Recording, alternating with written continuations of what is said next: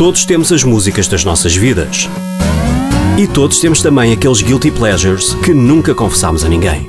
As 5 músicas da minha vida com Beatriz Rosário. Então, a primeira que eu aconselho é o, é o Ficamos Por Aqui, não é? que é o meu tema, é o meu primeiro single. Um, e digo já porquê, porque é, para além de ser uma música muito bonita a nível de, de frescura, é uma música fresca, que até agora o feedback tem sido muito positivo e tanto os jovens uh, como as pessoas mais, digamos, tipo os adultos, toda a gente em geral, de todas as idades gostam da música.